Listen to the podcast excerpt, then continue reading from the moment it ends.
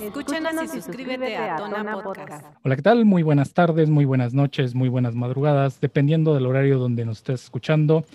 En este tu podcast, Tona Podcast, esta es la emisión número 17 de este podcast. Si no te has suscrito, suscríbete en la parte de abajo, en la cajita.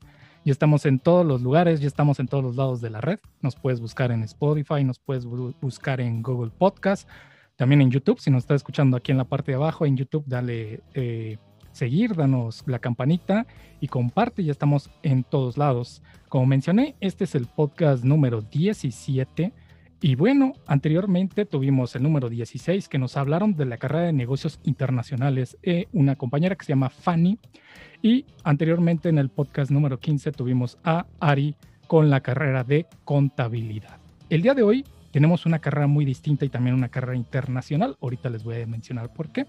La carrera que hoy vamos a mencionar y que nos va a platicar una experta que estudió esa disciplina es comunicación gráfica publicitaria. Pues antes que nada le voy a dar la bienvenida a Sile, le voy a dejar nada más el nombre de Sile para guardar el anonimato. Y Sile estudió comunicación gráfica publicitaria en Colombia. Eh, y si decimos, ¿por qué los que nos están escuchando? ¿Por qué alguien de Colombia si nos están escuchando en México o en otro país? Porque es una digamos, una conocida, una compañera, una amiga que conocimos en un momento muy raro cuando todos podíamos viajar en el, en el mundo, que en la actualidad si está escuchando en el 2021 este podcast, no sé, en marzo del 2021, pues en la actualidad es muy difícil viajar, pues la conocimos en un aeropuerto en Perú a las 3 de la mañana, 4 de la mañana. Pero ahora, a la hora que nos estás escuchando, espero que no sean las 3 de la mañana y pues bienvenida, Sile, ¿cómo estás, Sile? Hola Jaime, ¿qué tal? Bueno, te saludo con una emoción porque siempre, primero, bueno, a ti y a, quienes nos están escuchando del otro lado, eh, buenas tardes hoy. Pero qué alegría, qué alegría escucharte, qué alegría estar aquí y estoy súper bien, encerrada en pandemia, seguimos en tiempos de pandemia. Eh, estoy en este momento en, en Colombia, en Medellín en Medellín, Colombia. ¿Cómo han vivido la pandemia ahorita, Sile? Bueno, yo creo que como hemos podido vivirla todos un poco en, tratando de sobrevivirla, sobrellevarla, eh, vamos, vamos como podemos, vamos un poco bien, un poco mal otras veces. Ahorita estamos eh, encerrados, guardados todos estos días eh, por temas de, de, los picos que suben y bajan. Eh, con la pandemia, pero, pero bueno, creo que lo, lo, vamos llevando, lo vamos llevando bien y tratando de, estar con el ánimo arriba para no decaer en estos momentos. No decaer en estos momentos. Y bueno, como mencionaba al inicio de, del programa, eh, bueno, mencionaba que tú habías estudiado comunicación gráfica publicitaria. Y bueno, ¿qué me puedes mencionar sobre la carrera de comunicación gráfica publicitaria? Bueno, primero es un título súper largo, siempre lo dije desde mi carrera, decía como, ¿cómo voy a decir todo eso tan largo? Porque siempre pensaba que era, realmente soy comunicadora, comunicadora publicitaria. A veces como que trato de, resumirlo de esa forma, porque son tres carreras en una, por decirlo. Eh, vimos eh, temas básicos de comunicación, como introducción a ciencias de la comunicación, escritura, redacción, copy, eh, que eso se fue llevando en cada semestre un poco más a otro nivel con el tema de la publicidad y el diseño. Eh, en mi carrera habían tres enfoques en ese entonces, que era copy, branding y administrativo, un poco más administrativo, corporativo. Eh, yo me fui por el tema de branding, que era marca y posicionamiento de marca. Eh, algunas de mis mejores amigas eh, se fueron por copy para pues, esos temas de eslogan, marca y todo lo demás. Pero siempre a mí me gustó mucho más como el enfoque del diseño, la creación de naming, logo, todo este tema un poco más, sí, diseño y corporativo. Em, fue una carrera súper bonita, porque me, me dio la oportunidad de, explorar, de saber si lo que quería era más comunicación, más diseño, más publicidad, pero que yo sentía al inicio, cuando todos entramos a, de pronto a la academia, que, que no sabemos muy bien qué va a pasar. Entonces que te pueden entrar como esas dudillas de, ¿y qué estoy estudiando? ¿Tres carreras, una carrera, dos carreras? ¿Qué es lo que estoy haciendo? Sí, porque bueno, por lo que me mencionas, bueno, sí, como mencionabas, el, título es un poco largo, ¿no? Comunicación gráfica publicitaria, pero sí está muy enfocado en algo. Por ejemplo, acá en México hay comunicación digital, diseño digital, diseño web, pero me imagino que tu carrera también se engloba en esos campos, ¿o, no? Correcto, sí.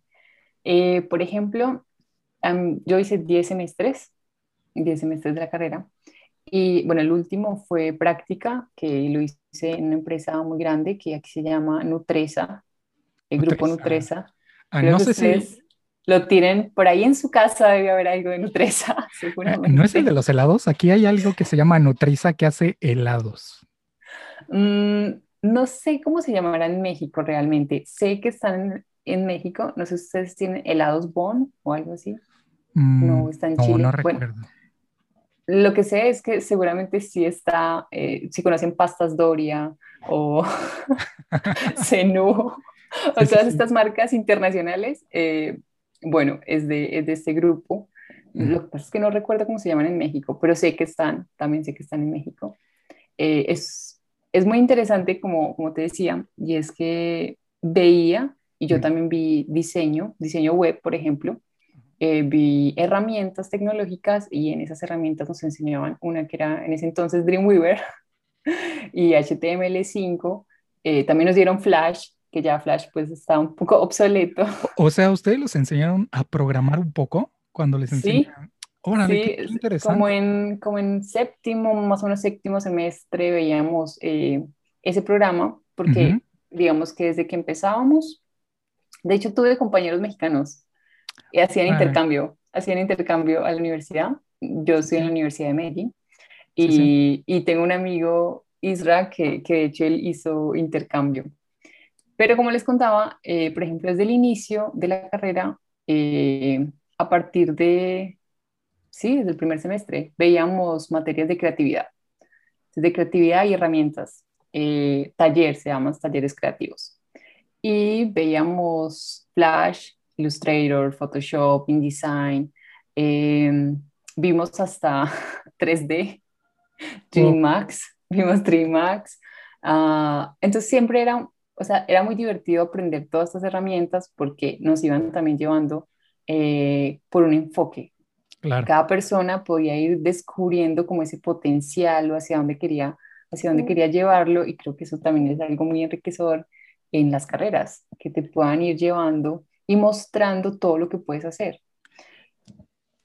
¿Y en qué potencial tú este, decidiste de todo lo que te enseñaron, que es bastante, que veo que te enseñaron hasta programación? Yo no me lo hubiera imaginado, imagínate. Se me hace muy interesante que hasta programar te enseñaron. Imagino porque ahí también está el, el diseño, ¿no? En una página o en lo, algo que vas a diseñar.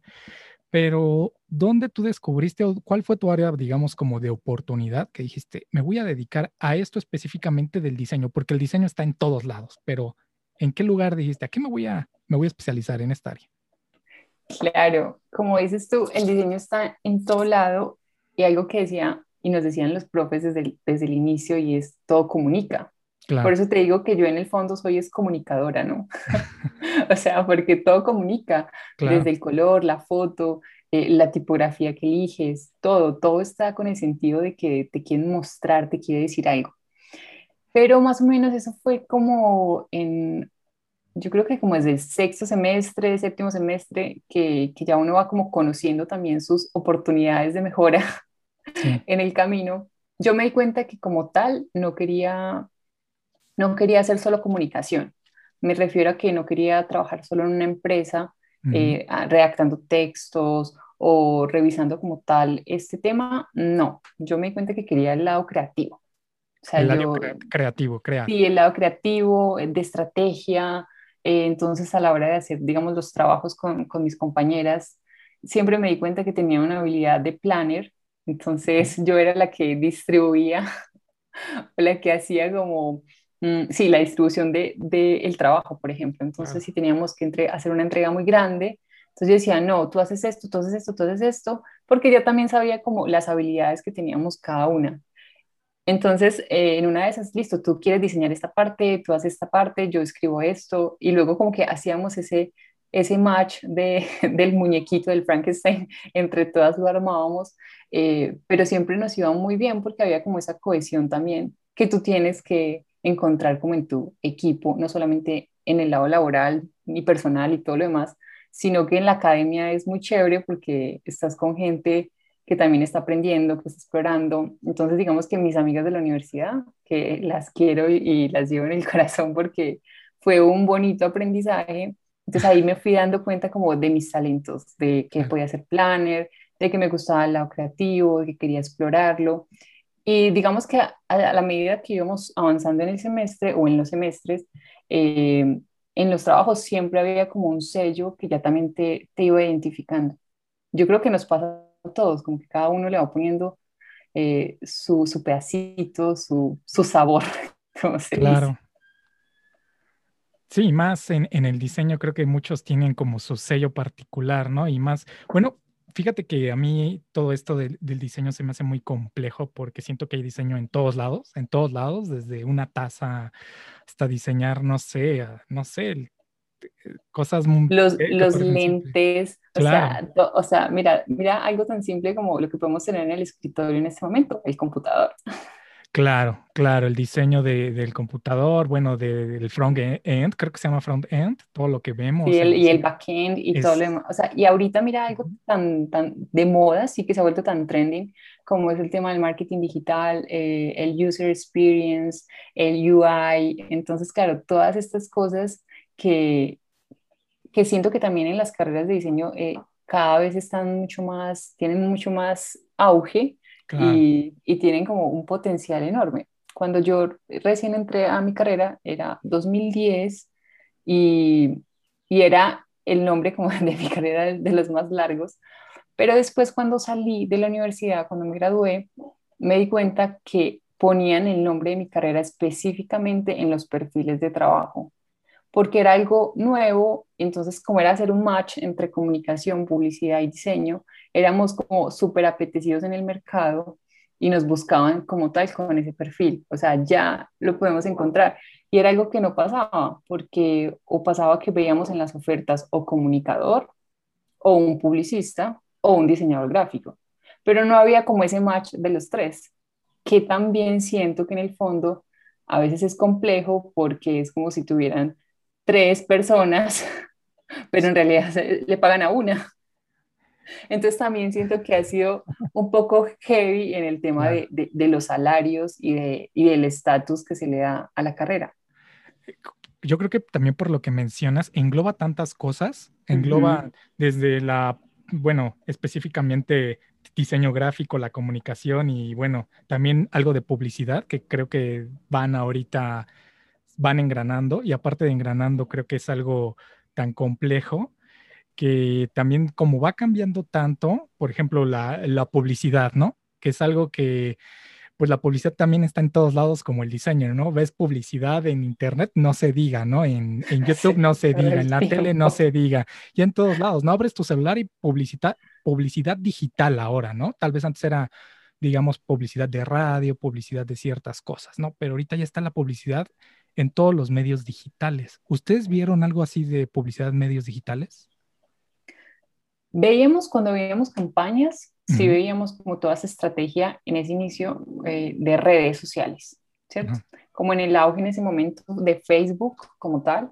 Mm, todavía no tanto de Instagram, pero sí de, siempre ha estado pues como el auge de, Facebook, eh, el tema de Facebook Ads, de cómo se va o sea, cómo se segmenta y cómo Facebook es realmente un monstruo a la hora de, de poder segmentar y de poder, de poder encontrar a las personas hasta, hasta que te van a decir, no, es que, ¿qué quiero? O sea, específicamente tú puedes segmentar hasta, no sé, eh, tienes un producto para, para bebés, que es, digamos que los niños consumen mucho y son un nicho que, que los papás gastan mucho dinero, entonces, ¿cómo empiezas a segmentar desde el rango de edad? Em, pues ahorita digamos que hay muchos papás jóvenes eh, con poder adquisitivo que quieren darle a sus hijos como otro estatus o lo que ellos no tuvieron y demás. Entonces, ¿cómo empieza toda una segmentación y un trabajo de, de poder encontrar a esa persona que quiere exactamente el producto que le vas a ofrecer o el servicio?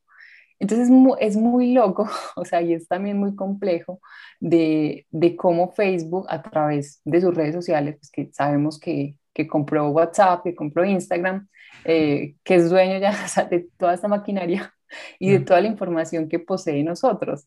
O sea, si nos damos cuenta es que tiene, o sea, tiene fotos, eh, se da cuenta con qué personas hablamos más. Eh, en, nuestros, en nuestro Facebook, digamos que yo hace mucho lo he dejado pues como de usar, pero es porque me enfoco más en Instagram o porque me gusta más como esta red social por el tema de, de las fotografías, de que me parece un poco estéticamente más bonito. Eh, o sea, como comunicar, ¿no? En una fotografía tienes que comunicar todo. sí. no es como el concepto de Instagram, más o Exacto, menos. Exacto, es, es, es, de, la fotografía.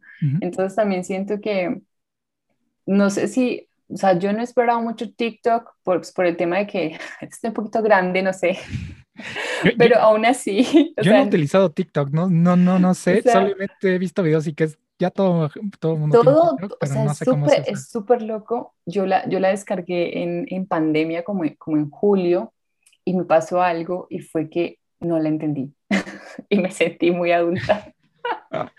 pero, pero me puse a leer y yo dije, no, pues tengo que, o sea, eso también hace parte de mi carrera en el medio digital. Y es, me puse como a leer y es una cosa súper loca porque esta es una red social que va para los chicos como entre 13, 16, 17 años. Claro. Pero tú encuentras ahí famosos, encuentras gente, porque claro, se dieron cuenta que había una oportunidad de captar más audiencia y de volverse como unos legitimadores en esta red social. Y, y te, y te digo que eh, me puse a ver un montón de videos de, sí, hay muchos videos bailando, de mucha gente bailando. No, sé si estoy en lo correcto de TikTok, la verdad desconozco, pero yo he escuchado mucho de TikTok o me lanzan mucha publicidad de TikTok. También es comunicación, o sea, el TikTok es comunicación, ¿no? Sí, sí, estamos hablando por ahí. Y, y, te juro que apenas terminemos o los que nos escuchan y digan TikTok, nos va a aparecer mucha publicidad. Claro, el, algoritmo ya no se escuchó. El algoritmo ya no escuchó. Pero sí, le, no, sé si en TikTok, creo que tienes que, desconozco, creo que tienes que grabar un video con un límite de tiempo, si, si este estoy correcto o puede ser un, el tiempo que quieras. Yo, yo ahí también voy a hablar como desde lo poquito que sé. Ajá nos corrigen en comentarios si quieren nos, nos, nos amplían la información a los dos, pero hay algo que pasa y es como que tú puedes hacer los videos, creo que no son tan cortos. Ahorita con los Reels, que es un, como la competencia en Instagram, si es de, de 15 a máximo 30, 30, segundos, creo que es, o a 20 segundos.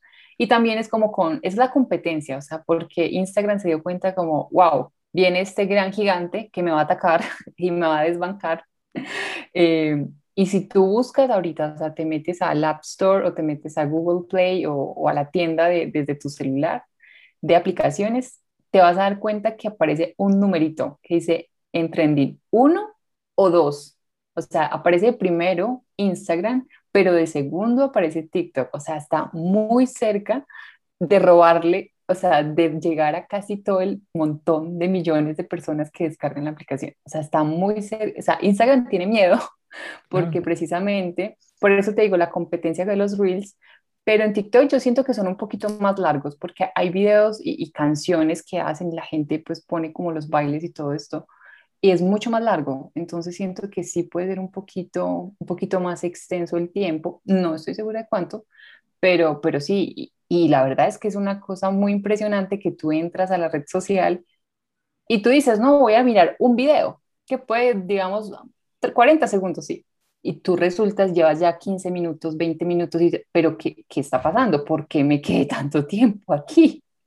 Y claro, porque es que te van saliendo un montón y un montón, y uno dice, eh, claro, uno se siente mal porque me estoy perdiendo el tiempo, pero yo a veces lo hago como un ejercicio también de, darme cuenta qué está pasando, o sea, de darme cuenta qué, está pasando con la tecnología, quiénes están usando esas aplicaciones, mm, qué hacen en las aplicaciones, porque también es como el modo de entenderlo, ¿no? O sea, no juzgarlo, sino comprender qué está pasando y que, que listo, qué es lo que te quiere comunicar, ¿no? También yo lo veo como un gancho. ¿Por qué?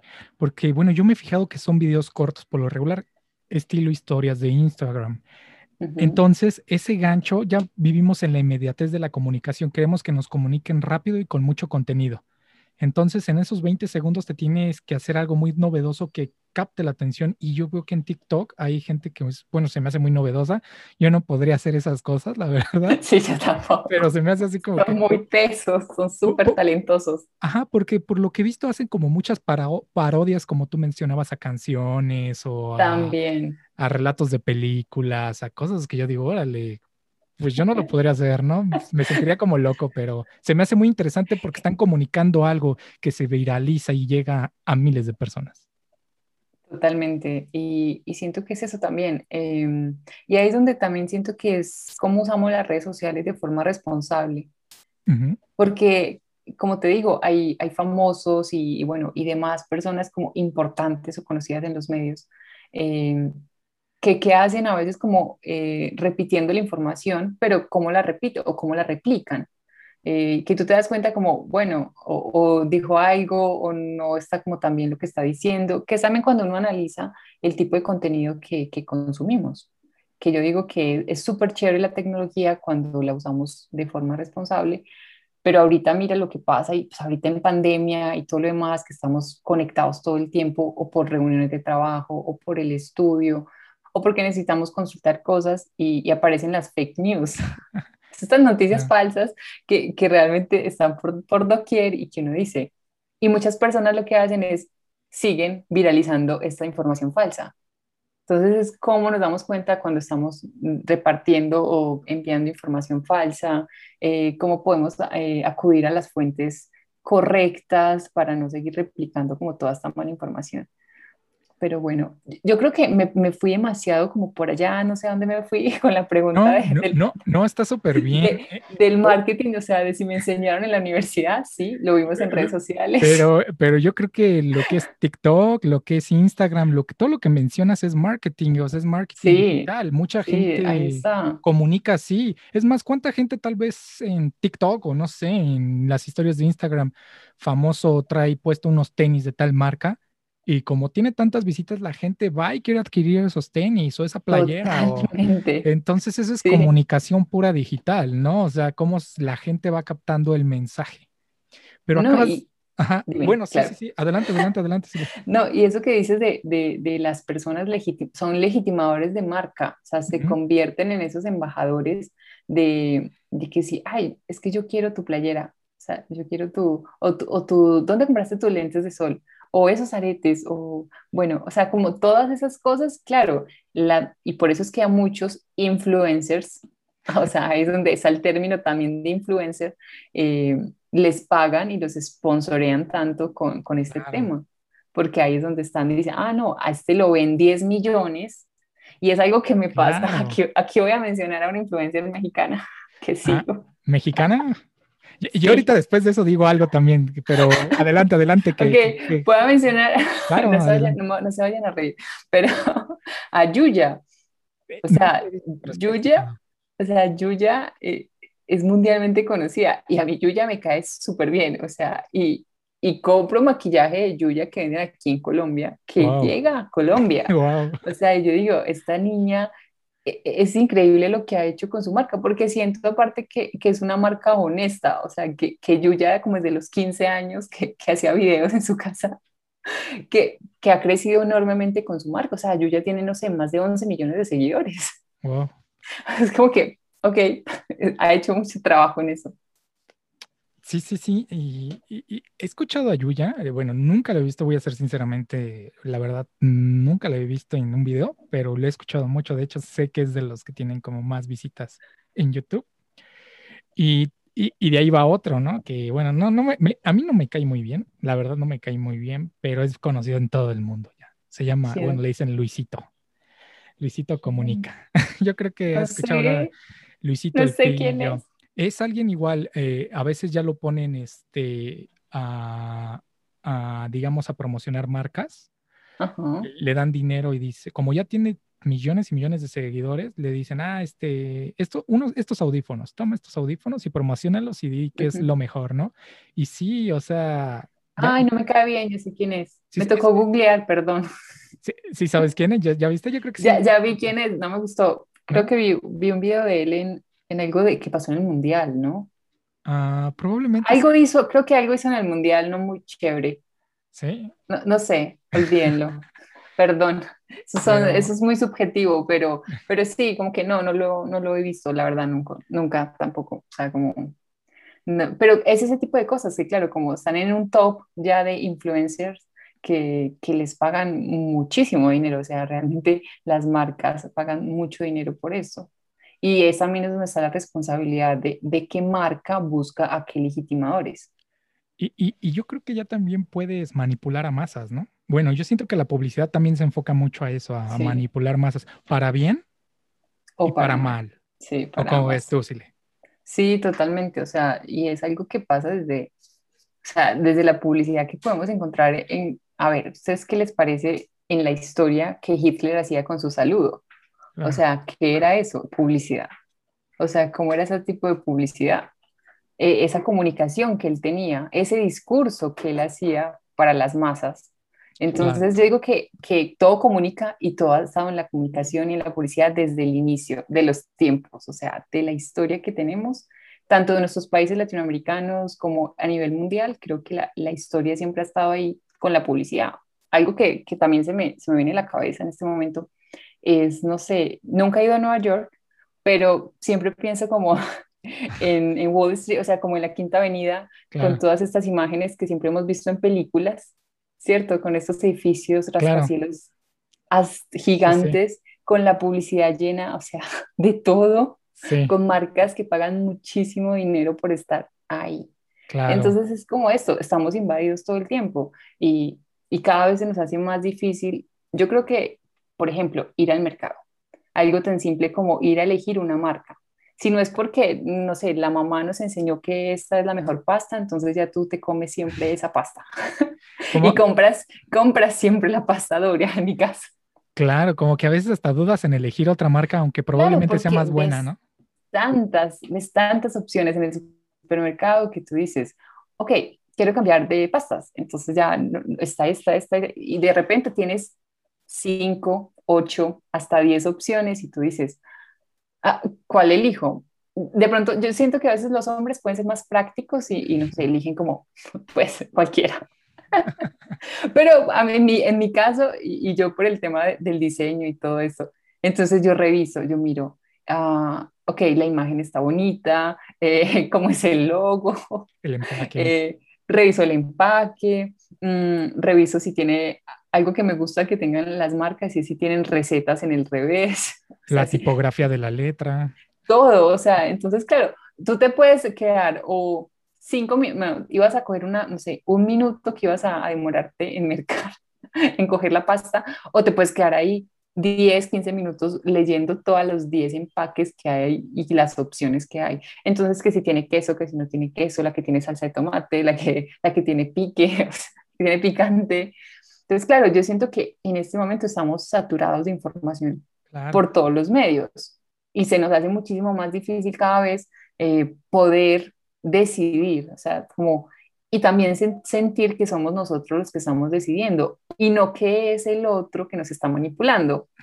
Ah, eso, es, muy difícil. Eso es muy interesante, sí. O sea, eso pero es muy, es también súper loco porque, y ahí es cuando yo digo que, que la publicidad o sea, no es tan chévere. o sea, es le, acabas de dar al clavo algo bien interesante, ¿no? Que a veces nosotros pensamos que decidimos por nosotros mismos. No, a veces Pero ya hay, una, ya hay una estructura inconsciente que te está llevando a comprar tal marca Claro. Que ya, o sea, ya, está todo trabajado para que vayas para subconsciente, El subconsciente ya está, o sea, el subconsciente ya vio el comercial, el subconsciente ya escuchó la cuña radial, eh, ya tu mamá te dijo también en el subconsciente cuál era la mejor. O sea, es muy difícil a veces realmente sentir y creer que elegimos por nosotras mismas. Es, mm, a veces no estoy tan segura, pero no sé por qué recordé otra y, y, yo creo que en México también se usa y es la marca de, de, Colino, que es Colgate. Ah, claro, sí, sí, sí, sí, sí. Bueno, o sea, nosotros aquí en Colombia no decimos eh, vamos a comprar crema dental, no, decimos ya con marca, o sea, colgate, o sea, ya en nuestro subconsciente sabemos que el colgate es la que tenemos que comprar. E, es como los refrescos, ¿no? Es como los refrescos de cola aquí en México, pues creo que somos el consumidor más grande de... Coca-Cola. Sí, en vez de decir voy por un jarritos, voy por un no sé, por un Peñafiel, por... No, voy por una coca, aunque sea otro refresco. No, pero ¿sabes qué? Yo no sé si tú recuerdas, aquí un paréntesis viajero, ah, cuando estábamos en México y tú pediste una coca y era como de, para mí eso era gigante, pero tú le ibas a compartir con alguien, ¿cierto? Y yo dije, wow, Jaime, eso nunca había visto una, una botella tan grande de Coca-Cola. Aquí en Colombia la, la, la personal es como de 250. Sí. O sea que no es, que no es tan grande, ¿cierto? y a mí me, me impresionó que era una cosa enorme. yo decía, ¿cómo se toman toda esa Coca-Cola? Que, y que yo pedí un jugo que, que no recuerdo el nombre, pero que me encantó, y, pues obviamente yo creo que eso no es jugo natural, pero es, debe tener mil aditivos, mil conservantes, pero que yo amé ese, esa botella de, de jugo. Entonces que uno dice como, wow. Y, y, ahorita así como haciendo un paréntesis, fíjate que muchas marcas aquí en México, igual como mencionabas, ya están tan metidas en la cabeza de la gente que, por ejemplo, lo que decías del jugo que tienen mil aditivos, mil, así, aunque te digan natural, tú piensas, ay, es 100% natural porque lo dice la etiqueta y a veces no. Aquí apenas acaban de poner logos, logos a todo lo que, porque la gente después creía que era natural y no era natural. Hasta yo decía, apenas yo después voy a comprar y esto no era, no que era natural porque me vendieron la idea. claro. Me vendieron la idea de que era natural y yo 10 años ya estaba en nuestro subconsciente, completamente creíamos. Aquí pasó algo y es que ah, hay una marca que se llama HIT y tenía algo que se llamaba Jugos HIT. Y la superintendencia, o sea, la SIC que vigila todo este tema, lo, o sea, los demandaron y, y, ganaron, o sea, porque ellos decían que lo mismo, 100 jugo 100% natural. De hecho, les tocó quitar de la etiqueta hasta la palabra jugo, porque eso no es un jugo. O sea, eso no era un jugo, eso era una agua muy dulce, extremadamente dulce, con un colorante, ¿cierto? O sea, y eso fue, o sea, eso es tremendo. Y aquí algo que pasa con las etiquetas, y es que es, es un tema de, de enfermedades crónicas, y es el tema de la obesidad y, y de todo lo demás. Y creo que Chile lo tiene muy, muy bien en sus etiquetas, pues creo que es gigante el logo y, lo tienen en negro o en rojo, creo que en Perú también lo tienen, como esto tiene tanta azúcar, esto es malo, o sea, literalmente, pero eh, nosotros aquí en Colombia todavía creo que nos falta, nos falta mucho en, en ese tema. Sí, pero bueno, ahí, vamos poco a poco tratando de, de entender la publicidad y que nos vende ahorita me acordé mucho cuando, eh, otra anécdota viajera, cuando estábamos en, e, en, Perú, que está el refresco por excelencia de Perú, que es la Inca Cola. Inca Cola. La Inca Cola, la amarilla. Yo quería probar eso hace mucho tiempo. amarilla, y cuando vimos la etiqueta que ya la había comprado Coca-Cola, ¿sí te acuerdas? Sí sí, o sea, ya, ellos ya se habían adueñado. Te, lo venden como el refresco 100% peruano, pero ah, pues... Pero ya, se había metido ahí la, la, maquinaria pesada, como se dice. Claro, la etiqueta, y fue algo muy, creo que nos no lo explicaron una vez, bueno, no recuerdo bien, pero, pero claro, es como estas supermarcas gigantes se dan cuenta de que, ¿por qué no podemos llegar a estas personas o a este nicho? O sea, ¿por qué la Coca-Cola no es número uno si es la número uno del mundo? Claro. O sea, porque a este nicho no o a este país o a esta región o a esta ciudad no podemos entrar. Claro, hay una investigación de mercado durísima porque se van a, se van a enfocar a, mirar quiénes compran, qué edad tienen, el target, o sea, van a mirar todo este público objetivo y se van a dar cuenta, ah, nos dimos cuenta que es que los peruanos aman la Coca-Cola, que es su bebida nacional, entonces ellos no la van a cambiar por una Coca-Cola, que es una bebida negra. o sea, ellos no la van a cambiar. Y cuando se dan cuenta de todo esto, ellos dicen, ok, o hay una amenaza o hay una oportunidad. Somos una compañía gigantesca que puede absorber a una más pequeña y, y que puede beneficiar a todos. O sea, yo me imagino que también eso es una tarea bastante difícil porque imagínate que tú tengas la receta de la Inca Cola, de repente llegue una empresa gigantesca y te diga, yo te doy tanto por esta receta y te voy a seguir pagando por el resto de la vida eh, derechos, no sé, estoy diciendo cualquier cosa, pero es muy difícil también y tentador de que una empresa pequeña te vaya a decir, ah, no, yo no te voy a vender. O sea, no creo que sea, o sea, que sea así, debe ser un, tema mucho más profundo y, complejo también, pero es como estas marcas gigantes absorben a unas marcas más pequeñas y se dan cuenta de estas cosas. Sí, se dan cuenta de que a veces su marca no es aceptada, digamos, en el mercado y pues mejor absorbo la marca que está ahí porque tienes el nivel económico y es más, hasta a veces potencializa más, le meten campañas publicitarias claro. y No, y son buenísimos. O sea, yo recuerdo mucho cuando, cuando estuve en Perú y es que las etiquetas de, de, la, de la personal, de la botella personal de Inca Cola, cuando fui recuerdo que tenía unas frases que eran unas palabras, para nosotros no eran, no eran tan, tan fáciles de entender, pero tenían, eran como algo así cuando Coca-Cola saca las campañas y, tienen como el nombre de personas. Claro. Y que tú le regalas como a la persona. Yo recuerdo que era una campaña eh, en la etiqueta amarilla también de Coca-Cola y tenía como palabras eh, eh, coloquiales para los limeños o para los peruanos en sí. Yo recuerdo que le preguntaba a, a Edwin, a un amigo, como, ¿y esto qué significa? ¿qué significa esto? Claro, él me explicaba y decía, wow, qué chévere, porque es como se vuelve también autóctono y, claro, ellos necesitan impulsar la marca totalmente para poderla, que llegue a muchísima más, pues a muchísima más gente. Y te digo que hace poco me tomé una cusqueña, encontré un lugar aquí en mi ciudad y me pude tomar una cusqueña. Una cusqueña. Ah, muy, muy, buena, muy buena cerveza peruana, ¿no? Creo que también como que resalta mucho los símbolos de Perú. Bueno, es lo que, es lo que yo percibí. Es lo que, Ahora sí es lo que me hicieron percibir, ¿no? Como publicidad. ajá, quién sabe si sea peruana, ¿no? Pero sí, no dudo que sea peruana la cerveza. Como no, yo creo que sí. Y, es, y es muy rica. Sí, es muy rica, es muy rica.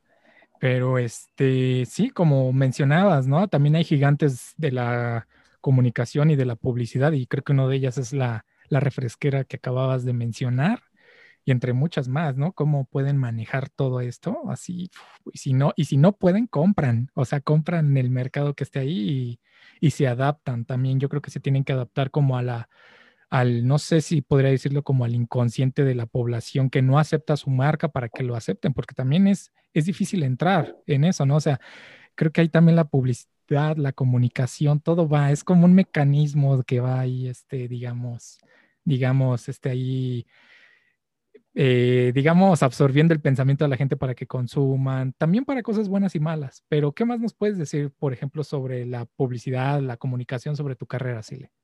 Mm, bueno, ¿qué más les puedo contar de mi carrera? Mm, aparte que, como les digo, fue, fue un tema, o sea, fue divertido. Yo siento que mi carrera eh, fue una muy buena decisión. Al menos eh, no me arrepiento de, de, el campo que exploré. Cuando salí ya de mi carrera, eh, tuve muchas oportunidades de, de, explorar dónde quería enfocarme. Entonces ahí es donde, donde llega como el tema de, yo hice un énfasis en la carrera que lo hice como desde séptimo semestre, son como tres semestres de énfasis, eh, que lo hice en branding, ¿cierto? En marca, en, digamos, también hacíamos como estudios de mercadeo. ¿Qué es el branding? Para los que nos escuchan, ¿qué es el branding?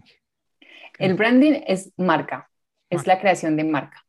Entonces hacíamos eh, campañas de creación de marca, entonces nos ponían como eh, trabajos que teníamos que explorar, por ejemplo, em, rejuvenecer o darle como un toque más jovial a, marcas y hacíamos campañas, o sea, hacíamos todo lo que teníamos que hacer, redes sociales, eh, posts, eh, páginas web, empezábamos como toda la creación y, y de ahí se, se, desempeñaban pues como, hacíamos hasta el speech, el speech de la marca, el speech de, de presentación, de presentación de la marca. Entonces, digamos que el branding eh, también te abre como otra, otra perspectiva y puedes trabajar pues, en, en, muchas cosas. Dame, un segundo, le voy a poner pausa, dame un segundo, dame un segundito. Sí, pero ¿qué es, qué es branding, este Sile? Bueno, el branding es la construcción de marca, es como toda esta creación de, desde el naming, desde la investigación que haces para poder generar tu nombre, eh, tu logo, tu identidad visual, es como todo ese conglomerado de acciones que haces para en un momento dado ya lanzar, lanzar tu marca.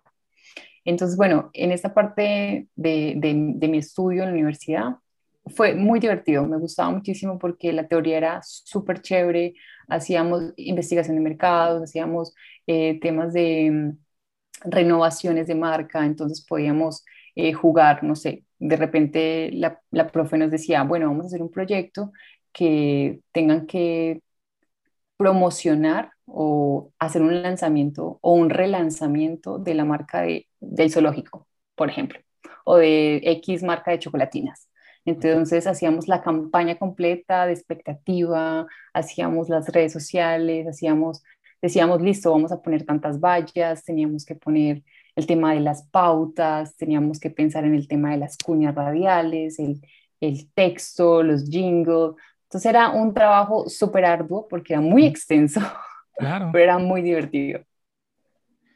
Sí, no, y aparte desde imaginarte el logo, lo que dices, es todo esto, esto es, todo es una, es una estructura bien, bien completa, ¿no? Creo que es un trabajo donde tienen que participar muchas personas. Bueno, lo veo difícil poder hacer todo. Es como que tienes que... Lo, lo que hacíamos, eh, casi siempre éramos como cuatro personas eh, y lo hacíamos también, como les digo, eh, por, por pedazos. Obviamente lo hacíamos lo más real para también poder entender si en un momento, en un momento dado, cuando sales a la vida real, cómo lo harías, cómo se debería hacer, cómo sería la forma correcta. Entonces, digamos que eh, era, muy, era muy dispendioso en el sentido que eran muchas piezas, era muy largo, pero siempre salía un buen producto. O sea, realmente el trabajo que hacíamos era súper bueno y de hecho en, en, la misma universidad hacíamos concursos eh, por semestre y llegamos a ganar, o sea, yo llegué a ganar dos concursos con otras compañeras eh, precisamente en este tema de creación de marca y, y de, exposición y todo lo demás. Entonces era bastante chévere porque también nos animaba y nos hacía pensar que probablemente parecido sería la vida real. Pero ya cuando tú sales, pasan muchísimas cosas. Entonces aquí les quiero contar algo y es, yo siempre en la universidad soñé con hacer la práctica en una, en una agencia o sea, en una agencia de publicidad. Entonces yo soñaba hacer, o sea, yo decía, no, yo quiero estar en Leo Burnett, en Ogilvy, que son como estas grandes, en TVWA, o sea, que son agencias mundialmente reconocidas, en DDB, o sea, grandísimas. Y resulta que un día eh, me llamaron de Ogilvy y, y, en Bogotá, Ogilvy es una, es, una, es una grande, una agencia de publicidad muy grande. Okay. Me llamaron y me dijeron como, sí, vimos tu portafolio, queremos que, queremos que vengas a hacer las prácticas. Y pues obviamente yo estaba súper feliz, me emocioné un montón, porque ellos tenían la cuenta de Coca-Cola wow. en Colombia. Entonces decían, no, ¿quién no sueña trabajar con Coca-Cola? Todos soñamos con trabajar en Coca-Cola. Todos hemos tomado una Coca-Cola. Todos hemos tomado una Coca-Cola, todos hemos tomado felicidad, porque ellos no mm. venden Coca-Cola. Ah, es verdad, venden felicidad. Ellos venden felicidad.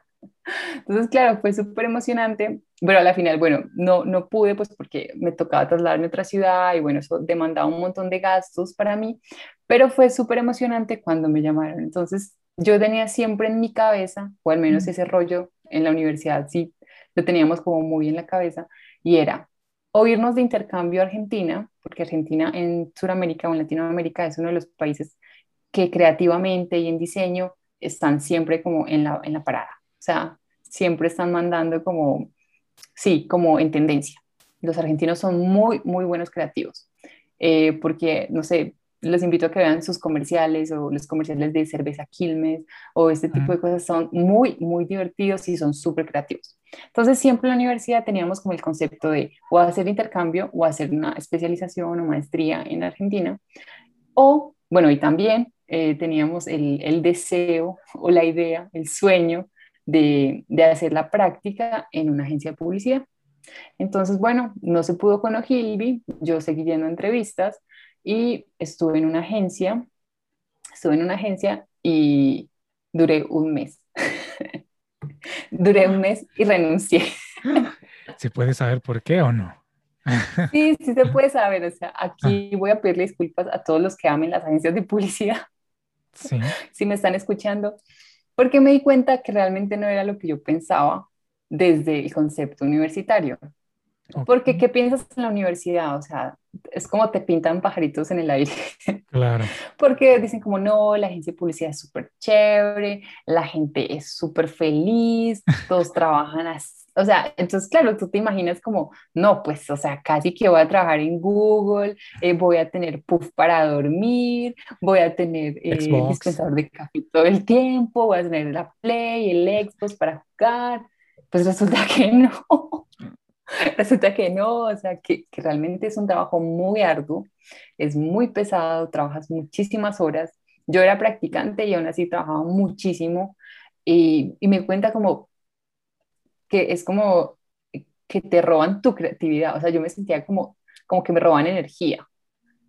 E, era, era muy raro, era muy raro porque yo me sentía en el lugar equivocado. ¿Tampoco encontraste un buen ambiente de trabajo, digamos? En parte, digamos que con mis jefes, o sea, yo tenía cuatro jefes.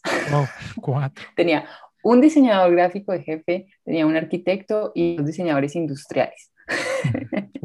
Entonces, ellos tenían, o sea, hacían cosas, mm, o sea, y bueno, éramos, no sé, éramos como, era una agencia pequeña, éramos como 10, 12 personas entre gráficos, comunicadores, eh, arquitectos, eh, ingenieros de producto, o sea, gente súper talentosa, súper tesa. Pero yo me di cuenta que realmente no era lo que yo quería porque yo me sentía explotada. Entonces, en ese momento yo dije yo, mm", me hice una pregunta muy importante. Yo, ¿esto es lo que tú quieres hacer el resto de la vida?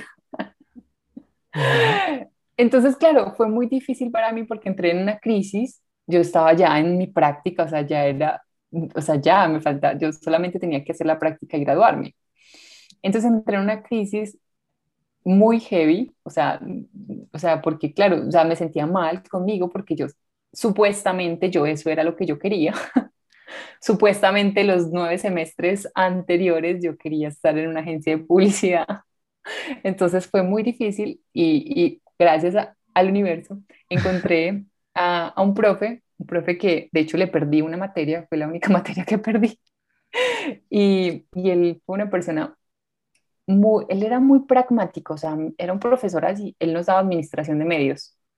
Administración de medios 1 y 2, que es donde vemos como números. En mi carrera casi no se ven números, pero vimos estadística y vimos administración para que vean que se ve un poquito de todo. Claro, sí. Pero mm, él era una persona que yo tenía mucha confianza. Entonces un día lo llamé y le dije, profe, estoy muy mal, estoy en una crisis, en esta empresa me siento así, me siento así, yo no me siento feliz. Y él me dijo, salte de ahí, o sea, vete, ¿qué estás haciendo? Entonces, algo que me dijo muy bonito y fue como, pues, tú no necesitas estar ahí. Eh, o sea, tú puedes estar como en, en el lugar que tú quieras. Claro, pero yo ni sabía dónde quería estar, porque todos los nueve semestres anteriores siempre dije que quería estar en una agencia, ¿cierto? Entonces eh, entré en una crisis completamente. Yo decía, no, pero esto no es tan bueno como dicen. ¿Por qué? Porque hay agencias y, y seguramente habrán personas que nos escuchan y se sientan identificadas, y es que cuando hay una licitación en una agencia, pues tienes que trabajar 24 hasta 48 horas seguidas, porque tienes que sacar un producto tienes que sacar mil piezas para poder presentarle a un cliente y que ese cliente pueda llegar a licitar y que ustedes puedan ser los ganadores de la licitación. Y eso pasa, eso es un, tema muy, es como se dice, muy de todos los días en las agencias de publicidad. Entonces es normal que tú te quedes hasta las 10, 11 de la mañana, es que de la mañana, de la noche, sales al otro día, que te quedes en la agencia. Entonces eh, que te lleven pizza, que te lleven cerveza, esos son como los momentos gloriosos, ¿no? Pero pues tú estás trabajando 18, 20 horas al día. al día. Entonces, en ese momento yo me di cuenta que, que, no era tan chévere. Yo no estoy diciendo que todas las agencias sean así, seguramente que no, seguramente que habrá agencias maravillosas. Pero esa sí era así. Pero esa era un poco diferente, entonces yo me sentí muy mal, era, era diciembre, era un diciembre y, bueno, ya era como 20, no sé, 20 y pico de diciembre, 22 de diciembre. Y el caso es que yo pues hablé, digamos que algo por cosas de la vida, yo creo mucho en el universo, en, en, los, en las, las cosas que pasan y no había podido firmar mi carta de, de o sea, con la, la, universidad firmó un contrato, ¿cierto? Con esta, con esta empresa para que le brinde al estudiante las prácticas. Y resulta que yo nunca había firmado nada porque la agencia, la, agencia, eh, la universidad cerró, se fue a vacaciones, eh, la agencia tampoco nunca hizo nada desde el inicio, o sea, yo empecé a trabajar como un 2 de diciembre. O sea, ni siquiera duré el mes, o sea, duré como 23 días. Solo cobraste tu primer quincena. sí, ya está. Y casi no me la paga. No. Pero resulta que ahí pasó algo muy bueno y yo dije, está bien, voy a disfrutar de los días de diciembre. En enero me preocupo, en enero vuelvo a buscar, yo no me voy a estresar, voy a tratar de...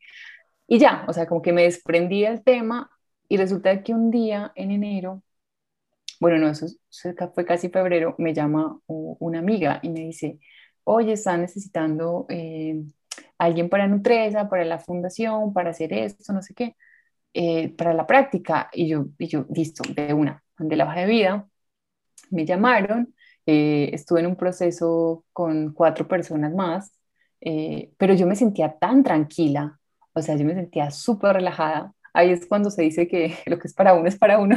Claro.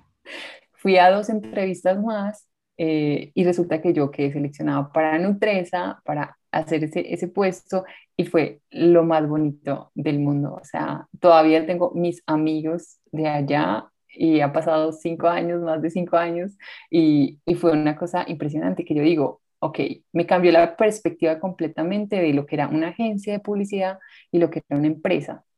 O sea, ahí fue completamente diferente y amé la empresa, o sea, yo dije, yo me gustó muchísimo la empresa, mm, teníamos un montón de beneficios, eso que yo era practicante y yo me sentía, pues, no, maravilloso. Y aparte porque trabajé en algo que nunca había hecho y trabajé muchísimo en campañas sociales. Entonces eso me abrió otra perspectiva de lo que podía hacer en mi carrera. Entonces era completamente diferente. No, pues muy interesante, Sile, todo lo que nos estás contando de tu historia de vida después de... Perdón que me, no, me extendí. No, está súper interesante. Yo creo que para todos los que nos escuchan, los que están en todo esto, por ejemplo, de la comunicación, de la comunicación gráfica, yo creo que les va a servir mucho porque, pues sí, como mencionabas, una cosa es todo lo que ves en la universidad, sales y tal vez no es lo que te gusta, pero no te tienes que bajonear. Bueno, aquí decimos bajonear, agüitar o poner triste, ¿no? Sino ver también qué más puedes hacer y puedes que puede ser que caigas en un lugar como tú llegaste, un super lugar, después de estar en un lugar donde estabas incómoda, no te sentías a gusto, te explotaban.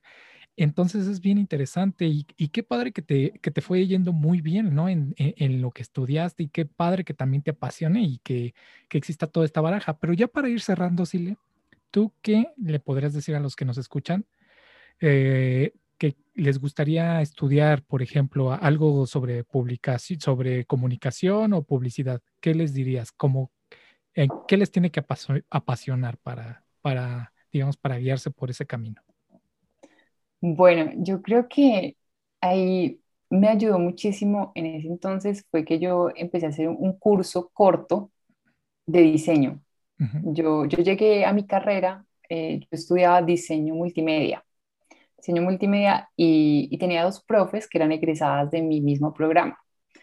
Y realmente ellas fueron como unas hadas madrinas, porque ellas vieron como algo en mí, como un potencial, y me dijeron como, sí, ¿por qué no te presentas? ¿Por qué no, no haces esto? ¿Por qué no revisas el pensum? ¿Por qué no empiezas como a indagar? A mí siempre me llamaba la atención el diseño, me gustaban mucho los colores, me gustaba la composición, eh, no soy la mejor dibujante, me encantaría, pero no. Eh, pero entonces yo siento que también uno siente como adentro esa, como esa necesidad de explorar un poco más. Entonces ahí es donde háganle caso a ese, o sea, a ese sentido, ese sentido que uno tiene, que uno dice, no, es que no soy tan bueno para dibujar, pero es algo que me gusta o, o me encanta pintar. Eh, y es donde uno tiene que, que, escucharse, o sea, yo siento ahí es como escucharse, escuchar el cuerpo, qué sientes cuando vas a un concierto, ah, la música te hace vibrar, o, qué sientes cuando coges un lápiz y escribes. Entonces, como todas estas cosas que siento que están es adentro de cada uno. Eh, como consejo es exploren, exploren, eh, si están, no sé, terminando la escuela, la, la, prepa, no sé cómo le dicen. Sí, aquí sería la prepa. exacto. La prepa. Em, es como eso, o sea, qué materias les gustaban más en, el, en la prepa, cuáles disfrutaban más, y, y, ustedes, ahí siento que hay como una información que ustedes pueden ir indagando, indagando un poco más. Yo me di cuenta de esa manera, o sea, yo, a mí me gustaba, me gustaba el diseño, me llamaba mucho la atención, eh, pero como les digo, nunca es como que, wow, era la mejor dibujante, pero me gustaba mucho artística, aquí era una materia de la, del, colegio, de la prepa, y, me encantaba, me encantaban las manualidades, me gusta hacer todo ese tipo de cosas, eh, o sea, eh, yo pinto mandalas, trato de ilustrar, hago un montón de cosas, pero eso me apasiona. Entonces, mi consejo es indaguen un poco más de lo que les gusta y ahorita tenemos algo que hay que aprovechar, el Internet, YouTube. Tenemos un millón de opciones, un millón de tutoriales, información, entonces vamos, aprovechemos todo eso que tenemos. Ah, pues qué interesante, Sile. Y acabas de decir algo muy importante así para cerrar, que indaguen, que vean lo que les gusta y creo que eso es fundamental, ¿no? Que sientan el latido de su corazón. Si, si va fuerte es por ahí, como decías, como en un concierto cuando te gusta mucho una canción que te levanta el ánimo. Creo que cuando sientes ese sentimiento es de que... Subidón. por, ahí. por ahí, va por ahí. Es por ahí.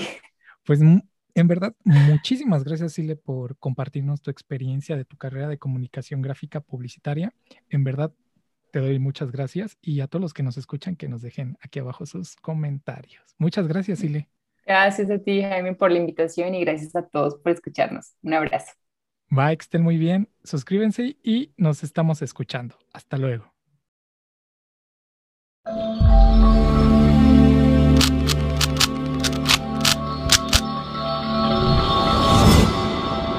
Escúchanos y suscríbete a Tona Podcast.